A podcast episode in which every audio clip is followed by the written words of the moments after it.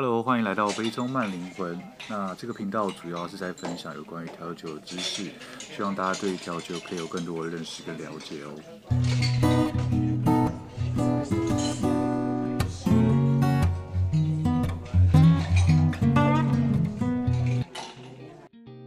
Hello，欢迎来到我的频道，我是 Ken。那今天比较特别，我们也要特别聊有关于调酒的什么东西。而是想要聊一下，就是关于杯中慢灵魂这个频道，我从开始做到现在，我的一些心得、一些想法。因为刚好我这样做到现在也差不多快一年了，然后也是二零二一的第一篇，然后也刚好是第五十集，所以我就想说，那我就做一集来分享一下我做呃这个 podcast 到目前我自己的一些想法，跟我可能之后有什么打算。那说实话呢，就是。我从我最一刚开始做 podcast 这件事情到现在，就是我从来没有想说我会做那么久，对，就是我没有想说我会就这样慢慢慢慢做到做了一年。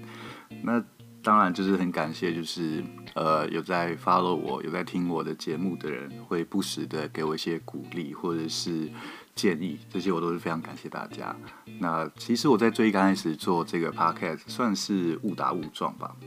对，那。我其实，在做 podcast 之前呢，我根本没有听过什么 podcast。那时候也不像现在有这么多的 podcast 节目跟 podcast 的平台。我最早可能听的就是《马力欧陪你喝一杯》。那那时候其实我不知道这是 podcast。那时候我只是在可能在 SoundCloud 上面有看到这个，然后刚好因为我也是做酒的，所以我觉得蛮有趣，那我就开始听。然后是后来隔了一段时间之后呢，我开始听百灵果，对。然后我记得那时候 Ken 跟 Kelly 就是很鼓励大家出来做自己的 podcast，所以呢，我想说，嗯，反正那时候我比较有空，然后我就出来做一下调酒的 podcast。一方面，因为这是我的专业，所以我讲起来可能会比较轻松一点。然后另外一方面呢，也是因为我会比较，因为我自己很喜欢调酒这件事情，所以我会希望呃更多人可以去认识调酒，还有酒吧，甚至调酒师这件事情。让大家不会觉得酒吧或者调酒师这个职业啊，或者是这个地方再有这么多的距离感，所以我就开始做我的 podcast《杯中慢灵魂》这个节目。然后我一开始录 podcast 的时候，说算是真的蛮紧张的，就是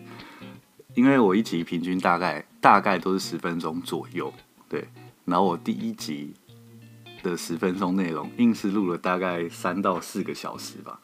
就是因为我是自己录，然后自己剪，然后所以我就是录了觉得不行，然后呃卡掉再重录，卡掉再重录，所以就这样录录录录了三四个小时。而且因为是自己录，所以你就要克服一个很羞耻的事情，就是你要面对着电脑，然后一直讲话，然后你要去剪它，所以你必须要一直重复的听你录的内容。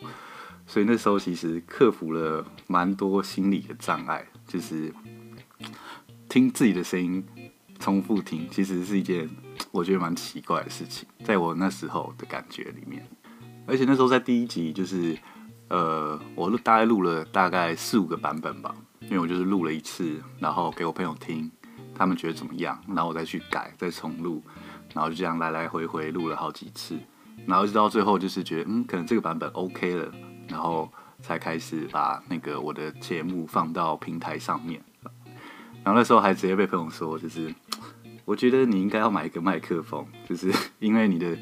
杂音太大了，所以说 OK 好，那我可能在我记得我在第三集还是第四集的时候就买了一个录音的麦克风，当然不是非常专业，就是 Snowball，那可是至少稍微有变比较好，虽然说也没有到很好啦，因为我就是在家里自己。录这样子，对，然后就这样一直做，我大概是做到呃三四个月之后，开始有比较多人 follow。那时候蛮有趣的一件事情，是因为呃，其实我是六探的粉丝，然后那时候他有做一个节目叫《声友相谈所》，然后那时候我就去上声友相谈所，然后去跟六探聊，就是哎，我想要做 podcast。呃，应该说我已经做了一些 podcast，然后想问一些他的一些意见啊，或者什么的。然后那时候就突然就是在看声友商谈所直播的人，很多人就是开始突然发了我的 Instagram，还有我的 podcast 这件事情。所以那件事情其实我是呃蛮感谢的，就是蛮感谢大家，就是呃在那时候甚至可能都还没有听过我的内容，然后就愿意发了我，然后听我讲话这样子。所以那个算是我觉得我频道蛮大的一个转折吧。虽然说到现在也不是很多人，可是我还是蛮感谢那时候愿意发了我，然后听我讲话的那些听众们。然后就是慢慢做，做到后来就是变比较有趣的地方是，呃，我可能会因为做 podcast 之间认识了一些不同的 podcaster，然后甚至有跟不同的 podcaster 就是做一些 feat 的动作，然后这都会让我觉得就是。呃，我在做 podcast 这件事情，除了是我在分享，呃，我自己喜欢跳的这件事情，我也可以接触到更多不一样的面向的人，所以这算是我觉得我在做 podcast 这件事情很有趣的事情。然后，因为我其实之前就有认识一些调酒师嘛，那我当然也会有询问一些调酒师愿不愿意上我的 podcast，那我们可以聊一下有关于调酒这件事情。然后那时候我甚至有问我们家的同事。就是我那时候跟四九师合作录的那一集，那其实是我那时候的同事。我就是因为其实我自己对于四九师那块没有很熟，那我也很想知道，所以我就问他说：“诶，有没有兴趣我们录一集？”然后我也想更知道、更了解一些有关于四九师这方面的知识。所以我觉得，其实我在做 podcast 的时候，不只是嗯我在分享东西给大家，而是我同时也可以获取一些就是。不管是来宾，或者是听众，或者是其他的大家给我的资讯，对我来说都算是一件蛮有趣的事情。然后，因为呃，杯中卖灵魂这个频道算是我一个人弄，不管是从呃脚本啊、内容，然后还有录音啊、合作这些之间，都算是呃我自己一个人去弄，所以我也算是比较随性，就是我想要主想要什么主题，我就可能会去讲什么主题。那如果这样的话，也难免会遇到一个状况，就是呃没有东西靠讲。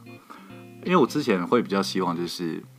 呃可以有一个比较认真的主题，就是可能像介绍烈酒啊，或者介绍经典调酒，然后中间穿插一个就是比较轻松，就是可能聊呃酒吧的一些有趣的事情啊，或者是怎么样的。就是不要让每个礼拜都是这么的紧绷的精实，虽然说也不是说真的很精实，可是就是比较认真的内容。那这样的话就会变成是，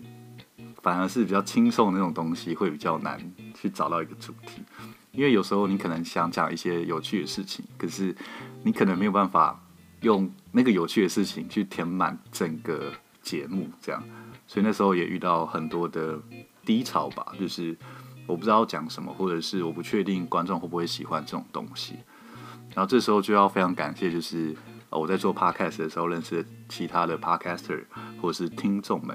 就是因为听众们有时候都会在可能我最需要有人鼓励的时候，就会突然留言啊，不管是 IG 或者是 Apple Podcast 上面，就会说什么很喜欢你的节目啊，或者是很喜欢你的主题或者声音什么的，那对我来说都会是非常大的鼓励。然后像有些其他也是自己一个人制作的 podcaster，我们也会都会分享彼此，就是我们在做节目的时候，我们遇到一些难处，或者是我们的低潮，或者是我们的问题。那么每当遇到这种事情的时候，我就会很感谢，不管是呃跟我一起分享遇到状况的 podcaster，或者是呃鼓励我的听众们，这些事情都会让我觉得很感动，就是让我觉得说，嗯，我应该要再继续做下去，我不应该。就是摆烂或者怎么样，对，所以其实真的很感谢，就是呃，从我做 podcast 到现在，然后有在收听我的听众的大家，非常感谢大家还是持续的有在收听我的节目。那做到现在就是五十集，然后做了一年，对我来说也算是一个算是小小的里程碑吧。对，因为那时候其实真的没有想说会做这么久，对。可是现在的想法就是。嗯，如果还可以的话，就继续做下去。然后，在新的一年也会继续的跟大家分享很多不一样酒的故事啊，或者是知识，或者是酒吧有趣的小故事之类的。对，那如果大家真的有什么比较有兴趣的主题或内容，也真的非常欢迎大家跟我分享。然后我也可以帮他收集资料，然后加上我自己的一些想法，再分享给大家听。对，所以新的一年真的很感谢大家。那希望大家之后也可以继续收听我的频道。那感谢大家今天收听，我是 Ken，给爱喝调酒的你。最好的 comment。拜。